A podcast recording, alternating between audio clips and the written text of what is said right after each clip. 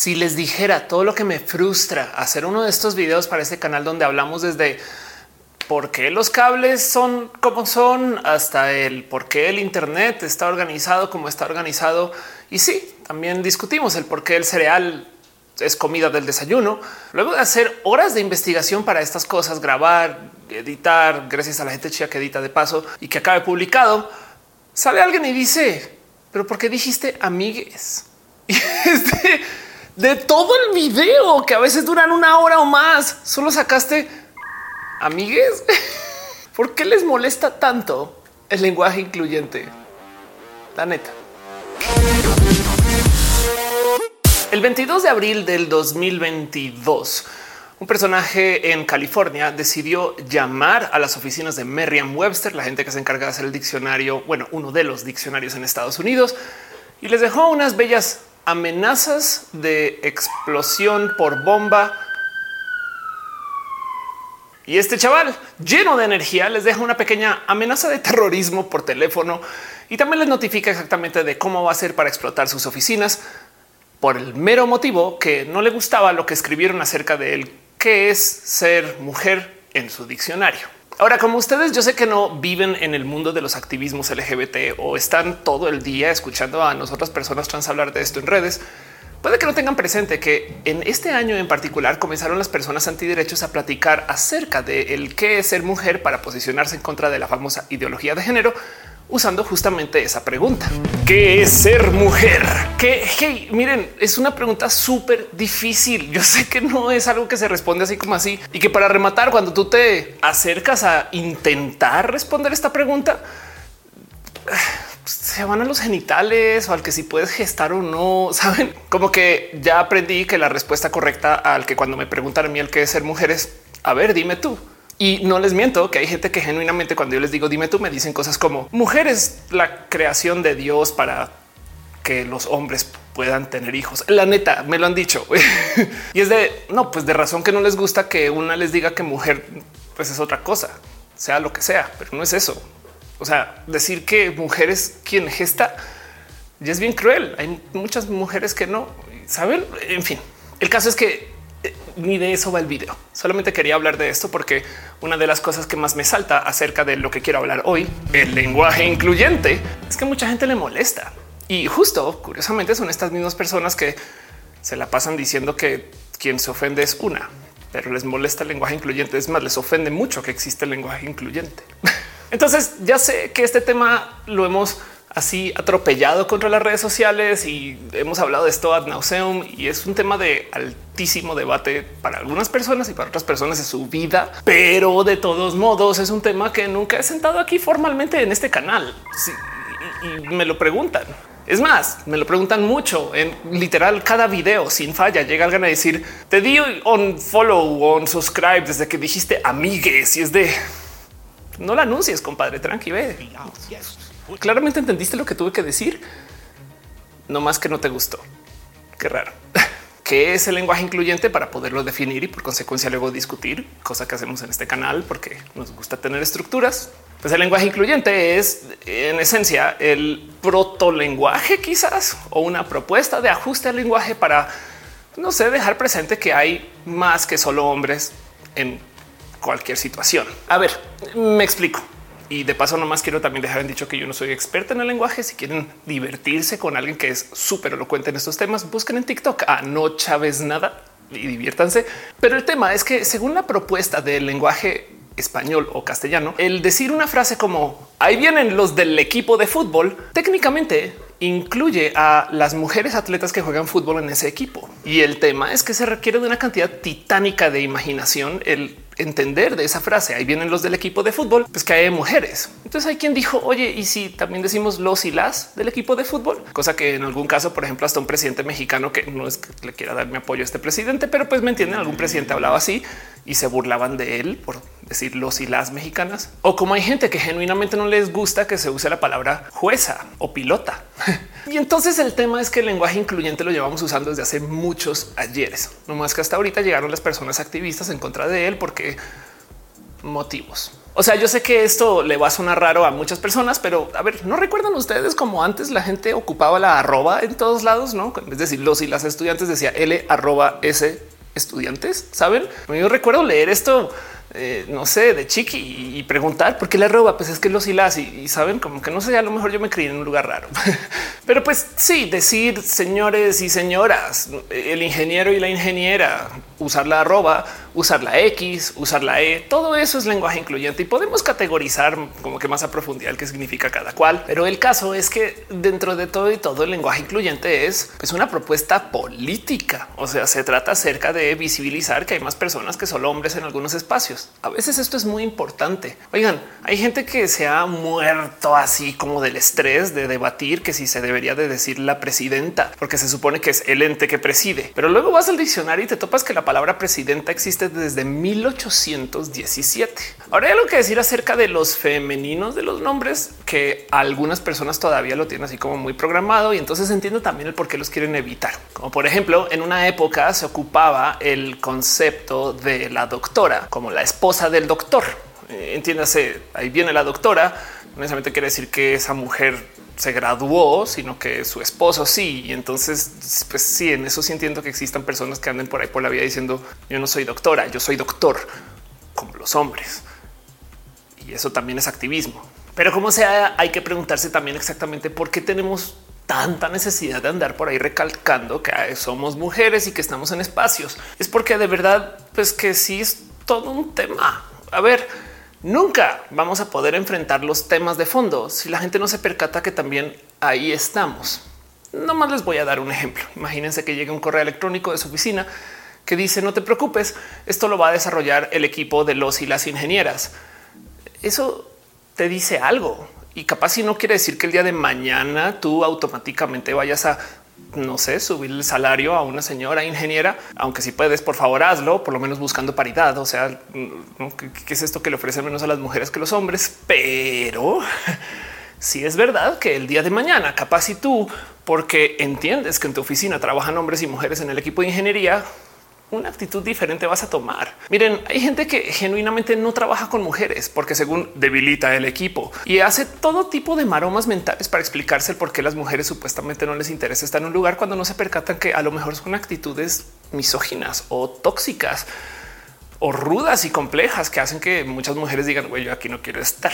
Entonces, si bien el lenguaje incluyente no está aquí para solucionar explícitamente esos problemas, ayuda mucho. Piensen en esto. Si de repente toda la gente LGBT en su oficina dijera que es LGBT, o sea, no sintiera que hubiera una repercusión si lo comunicaran abiertamente, porque por lo general por eso es que no se comunica. Si toda esa gente lo dijera, es muy posible que muchas personas se percatarían que están trabajando a un metro de una persona gay y ahorita no lo piensan. Entonces dicen, ah, esos gays que están por ahí y está al lado, güey, ahí al lado. Más o menos algo así con el tema de mujeres.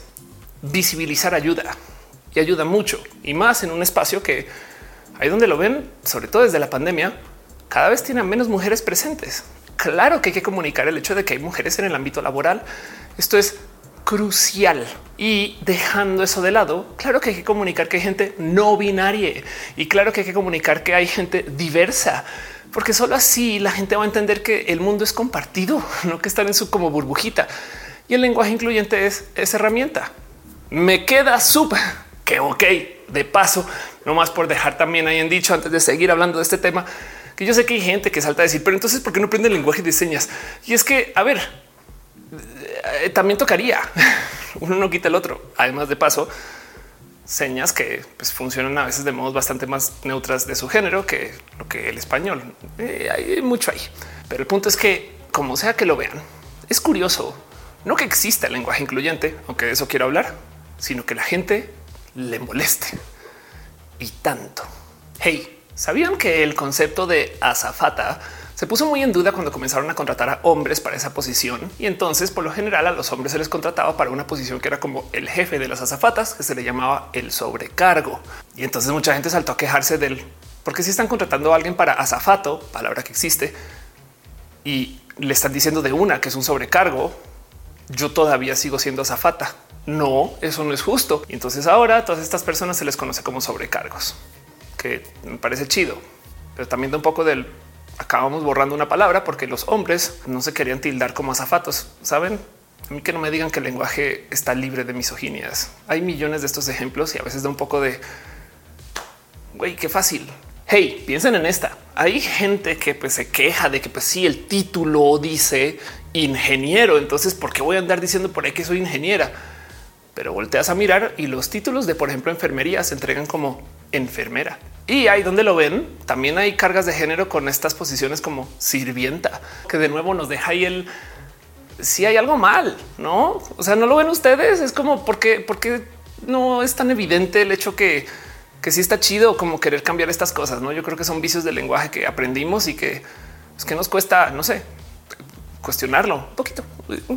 Bueno, hay otro tema aquí presente y es este famoso tema de la RAE, la Real Academia Española de la Lengua. Es no sé, la RAE. Este grupo de gente que primero que todo íbamos a analizar el quiénes son, son una bola de gente muy mayor quienes se encargan de genuinamente tratar de documentar el de dónde va el lenguaje y cómo debería de ser. Y sobre eso entonces escriben las normas de lo que es el cómo hablamos. Y entonces les respetamos, aunque nos hubiéramos ya independizado de España, que también es un poco raro, no como que también seguir diciendo que hablamos español cuando es castellano, pero que también encima de eso igual lo que hablamos en México es muy diferente. Uno de los argumentos que dice la gente que se acerca con la academia o con la RAE es que se supone que hablamos este español para unificar la zona latinoamericana o algo así, o de la gente que habla español. Y nomás les dejo ahí este pensar que si yo voy a Colombia, entonces es perfectamente normal que yo vea a un policía con un pito o a una persona cogiendo un bus. Eso también puede pasar en Colombia. Si salgo una noche a tomar mucho y al otro día me despierto y tengo dolor de cabeza, depende del país en el que viva, tengo ratón, chuchaqui, jaqueca, cruda o guayabo. ¿Cuál unificar? Popote, pajita, pitillo, en fin. La otra cosa que es bien curiosa acerca del acercamiento de la RAE hacia el español es que pues, si bien insisten que no tienen agenda, yo tengo, tengo mis quejas. Esto es lo que tengo que decir, donde se les ha visto hacer cosas como, por ejemplo, si hay un grupo de mujeres que son todas mujeres del trabajo sexual y entonces alguien ocupa la palabra las prostitutas. Si aparece un hombre en ese grupo, se les sigue llamando las prostitutas, cosa que no aplica para un sinfín de otros grupos.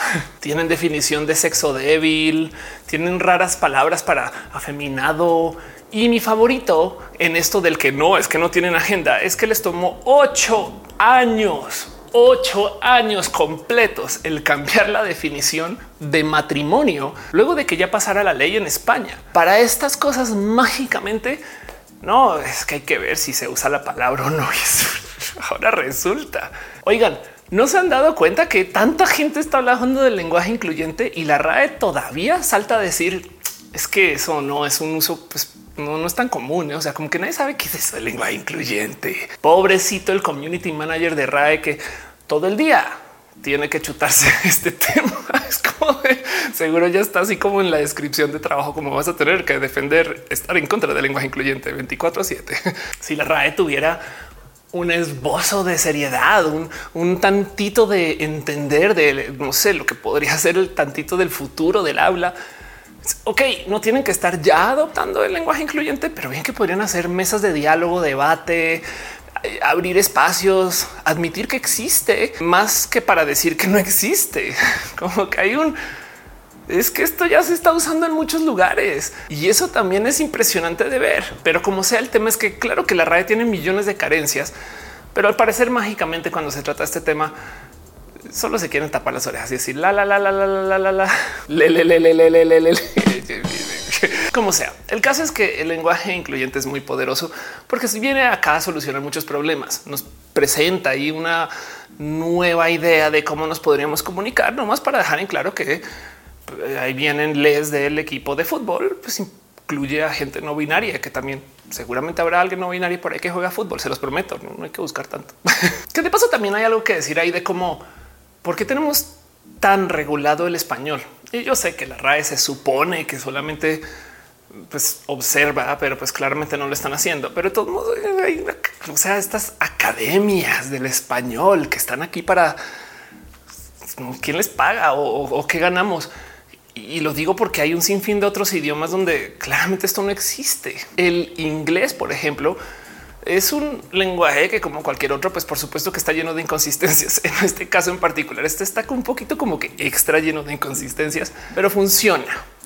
Y de hecho es bastante bien el estándar mundial de la comunicación para bien o para mal en millones de ambientes, como por ejemplo la tecnología. Pero una de las cosas que sucede culturalmente hablando en el inglés es que se celebra que tú modifiques las palabras. Si bien esto lo puedes hacer en cualquier espacio de la comunicación, aquí hay como estos momentos de decir, hola, me inventé una palabra nueva que no viene de la nada y se las quiero compartir, como Brexit.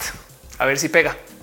En muchos casos resulta que sí. En el alemán, por ejemplo, es bastantes veces normal tomar seis palabras juntas y concatenarlas y entonces usar eso para decir algo nuevo. Es bien visto en otros espacios, no necesariamente blancos europeos, sino en un sinfín de otros múltiples espacios. El modificar el idioma, pues por fines a veces hasta de juego, que si lo piensan, esto es la labor de la poesía, tomar una palabra, destrozarla, volverla a armar y que nos den algo hermoso. Pero por algún motivo, gracias a la existencia de la RAE, la gente se siente mal cuando alguien pone una tilde donde no es. Entonces ya entramos en pánico.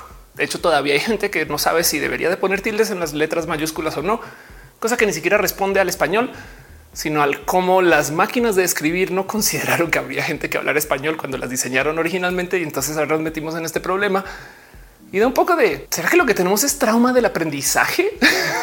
es de yo sufrí mucho para aprender español cuando era pequeña y ahora me tienen que decir que tengo que reaprender todo.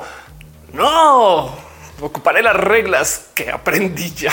Igual no sirven de nada. Gente defensora de la tilde en la como saben de qué estoy hablando. Pero bueno, como sea, lo que más me impresiona del lenguaje incluyente o más bien de la gente que se opone a este es que sí funciona. Es más, también funciona que hay quejas de este porque claramente le entienden.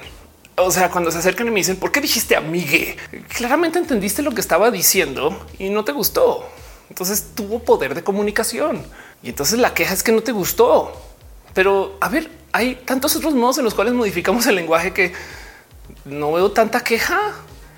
Mejor dicho, yo sé que hay gente que no le gusta el pocho y el spanglish, pero tanto así como para ir a poner una bomba en el diccionario porque alguien escribió algo que no debería, según cómo se le enseñó en la secundaria, sido un poco de wow.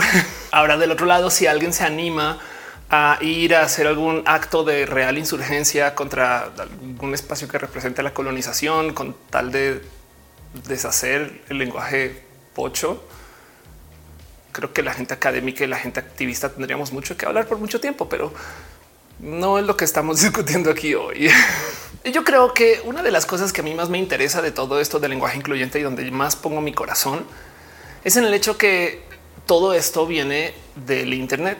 Si bien el esquema oficial, la gente que está en la academia o quien sea que defina lo que es el lenguaje y estas cosas, todas estas personas están en contra y les molesta, excepto algunas dos o tres personas chidas la verdad es que yo me gozo mucho el hecho de que todo esto venga del Internet. Y es que viene de activistas y gente que pues nada, levantó la mano y dijo, no, si esto, está mal. O sea, aquí sí tenemos problemas como como pues que ya si hay más que hombres en la vida, por favor. Pero es que en eso también hay que entender que la gente que le molesta es gente que también tiene como raras, no sé, interpretaciones de la vida.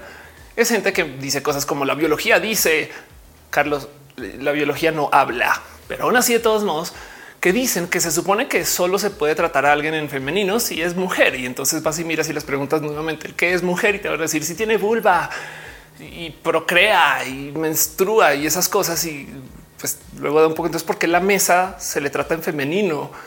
O sea, le mese, la meso, no, la mesa, tiene que ser la mesa. ¿Cómo será la gente que, siempre tiene la duda de cómo será la gente que le pone género a las cosas? No, uh, esto va a ser la puerta. No, no, no, no, no, no, La puerta mm, femenina, la puerta femenina. Claro que sí, porque me recuerda una vulva. Yo no sé qué. y como que entiendo bien que hay cosas que ya aprendimos y que de construirlas, pues toca pensar y nuestro cerebro no está hecho para pensar. O sea, sí pensamos, pero piensa para no ocuparse millones de veces en tratar de cifrar todo desde ceros la próxima vez. El cerebro ya decidió que esto es así y entonces opera con ese aprendizaje. Eso es muy óptimo en temas de consumo de energía. Y pues por supuesto que por eso es que luego molesta el, o sea, ¿cómo es que se dice? Porque tenemos que sentarnos a ocupar energía y, la gente genuinamente no quiere pensar y por eso es que muchas personas no se cuestionan cosas, punto. Pero como sea, lo que yo veo muy presente aquí es que cuando se trata de lenguaje incluyente estamos enfrentando a un grupo de gente que genuinamente trae una actitud de a mí ningún progre me dice cómo hablar, que, es raro. O sea, como que yo creo que esa gente genuinamente no está en contra del lenguaje incluyente, está en contra de la diversidad, punto. Y, está usando el lenguaje incluyente para hacerla de jamón para la gente que no vive en México. No saben qué acaba de decir. No, así es, así el español. Pero pues el punto es que de nuevo el lenguaje incluyente es algo que existe para no más sentarnos un poquito y tener una conversación general acerca de cómo hay más personas en el mundo ahora presentes en muchos lugares donde antes pues, no estábamos tanto y ya eso, eso es. Del otro lado, también consideremos esto. Vivimos en un bello y hermoso mundo y planeta que tiene ciencia y tecnología y desarrollos legales también para que la gente trans como yo podamos existir. Entonces también consideren esto. Gracias a que tenemos un mejor entendimiento de lo que es el género, nos queda muy claro y sabemos y aceptamos que así funciona, que sin importar cómo nazcas, puedes ser otra cosa de lo que se te asigna al nacer. Y lo digo porque hay muchas cosas que se nos asignan al nacer que luego ponemos en duda y decimos, no, pues siempre no. Y hay unas que ya aceptamos que se pueden cambiar, que antes la gente decía que no, como por ejemplo la nacionalidad. Tú naces y te dicen, porque naciste en esa zona geográfica, serás para siempre de Colombia. Y es de pues, nada en contra de Colombia, amor. Gracias. Este encantó mi película favorita, pero si quiero decir que si tú no te identificas que eres de allá, puedes cambiarlo y hay procesos legales para que lo hagas. ¿Sabían que la primera ley de inmigración en México existió para que tú no pudieras inmigrar? En esencia, las y los terfas, o bueno, xenófobos y xenófobas de ese entonces, lo que saltaron a decir fue un no, es que la nacionalidad es algo que viene con tu nacimiento, te toca. Entonces, si tú no naces acá, tú no puedes ser de acá, que es bien raro de considerar porque estamos hablando de un país que fue colonizado escribiendo estas leyes. Y entonces ahí hay una rara negociación. Pero como sea, hoy en día, 100 años después de ese hecho, entendemos que la gente puede nacionalizarse o naturalizarse y que así somos personas que podemos cambiar cosas que se nos asignan a nacer. Pues una de estas es el género. Vivimos en un hermoso mundo que sin importar cómo nazcas, puedes inscribirte en el género que más pues te lea a ti o tú a ella. Yo soy mujer trans porque puedo y ya. Y en este mundo donde además no solo te puedes inscribir en estos géneros una vez, sino 100, la ley, por ejemplo, de cambio de nombre de género en México no tiene límites. Entonces podrías tú ir a cambiarlo más de una vez si así lo quisieras. No más que no me imagino el desorden de documentos y seguramente habrán otros procesos donde ya no te lo cambian más allá de lo registral. Pero como sea, el punto es que tú lo puedes cambiar varias veces y es más, no lo tienes que cambiar en documentos para que esto sea algo de lo que tú te identifiques y reflejes, no tanto como tú igual capaz si te identificas como una persona japonesa, aunque haya sido una vez o solamente hayas visto manga y anime y no hay nada malo en eso. Si a ti te gusta otra nación y de eso te identificas, eso eres. Si tú te identificas, vives, convives o eres parte de otro género, eso eres. Y hay millones de géneros. De hecho, ahora hay gente que está proponiendo una cantidad de nuevos géneros. Y eso también pues está bien porque se puede. Los géneros no son solo dos. Pero el punto es que como sea que lo vean, si ustedes creen que esto se va a poder detener, olvídenlo. O sea, nunca vamos a poder volver a ese 1850 donde solamente se le registraba a la gente con uno o el otro. Y esto es un decir, porque se han dado cuenta como no sé, nuestros abuelos, abuelas, abuelos tienen a veces como tres actas de nacimiento. o sea, también Luego la gente no sabe ni siquiera cuándo cumplen algunas personas en su familia. Y es como de pues así es, es que así era. Pero nunca podemos volver a eso que se tenía antes. Ya aprendimos, ya tenemos la manzana del conocimiento y entonces ahora pues, esto solo se va a poner peor. En este mundo donde tenemos tantas posibilidades de género, ¿ustedes creen que esto se va a poder devolver a como era antes? Y por eso mismo hay que aceptar que si ustedes no aceptan el lenguaje incluyente, digan, la gente joven está ya en eso. Entonces también tiene como un pequeño componente de llegó el fax, luego llegó el email y hay gente que se quedó en el fax. No es donde pues, ni modo. O sea, ¿qué le van a hacer? Dejen de gritar contra las nubes y más bien sigamos adelante y hablemos de lo que hay que hablar en vez de que si debería decir que las jugadoras de fútbol, que hay gente que se opone a eso. Los sistemas de traducción digital solían ser muy sexistas. Entonces tú hacías cualquier escrito en inglés y al traducirlo a español asumía que solo eran hombres. Esto ya está cambiando. De hecho, eh, Google Docs y estas herramientas en línea ya no topan el lenguaje incluyente como un error ortográfico porque ya aprendieron. Mismo con Duolingo, Duolingo enseña con lenguaje neutro porque aprende de lo que ocupa y usa la gente en contra de lo que sea que diga la RAE. Y tanto es así lo hermoso del lenguaje incluyente que de nuevo lo que yo más me gozo es que esto sea una propuesta que venga de la web que seamos muchas personas que estamos genuinamente discutiendo acá entre nosotros en desorden el cómo se va a llevar. Hay gente que está proponiendo una nueva vocal que no es la A ni la E, es una cosa nueva, secte. Y también justo por eso es que hay tantas reglas, no reglas. Por ahora no hay un modo correcto, como que no sé si lo debería de existir. Hay convenciones y hay gente que lee de una y lee de otra y pues evidentemente no todo el mundo lo tiene que ocupar. Es más, en este video se habrán dado cuenta que yo soy muy suelta con el uso de la E a veces y a veces no se me bien y se me va la intención. Por supuesto está, pero pues el punto es que como sea, es muy claro que el problema no es que exista o que se ocupe parcial, sino que a la gente le molesta, pero le molesta mucho que exista. Y yo entonces ahí nomás siempre dejo la duda del por qué les molesta tanto que exista un lenguaje incluyente. ¿Cuál es el real motivo por el cual alguien se toma el tiempo de comentar, opinar, decir y se molesta tanto? Porque alguien haya usado una E donde va una A. Hay millones de cosas que modificamos del lenguaje felices. Hey, imagínense haber hecho todo este desorden por la gente que escribe con la K. Saben de quiénes estoy hablando. y de nuevo, nada en contra, porque cuando tú lees que alguien escribe así, lo primero que dices es un pues bueno, le entendí. Se los juro que les entendemos a estas personas y, muchas veces seguimos con nuestra vida. No planeamos atacar Merriam Webster con bombas en mano porque alguien nos mandó un mensaje de texto con un emoji.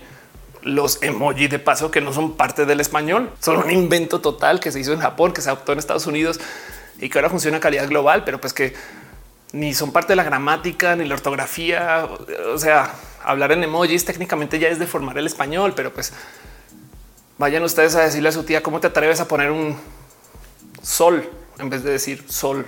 Respeta el español, mamá. Y dice, En fin, un pequeño video nomás para platicar acerca del lenguaje incluyente, para despertar un poquito este debate otra vez, para traerlo a este canal y para dejar ahí sobre la mesa el por qué les molestará tanto.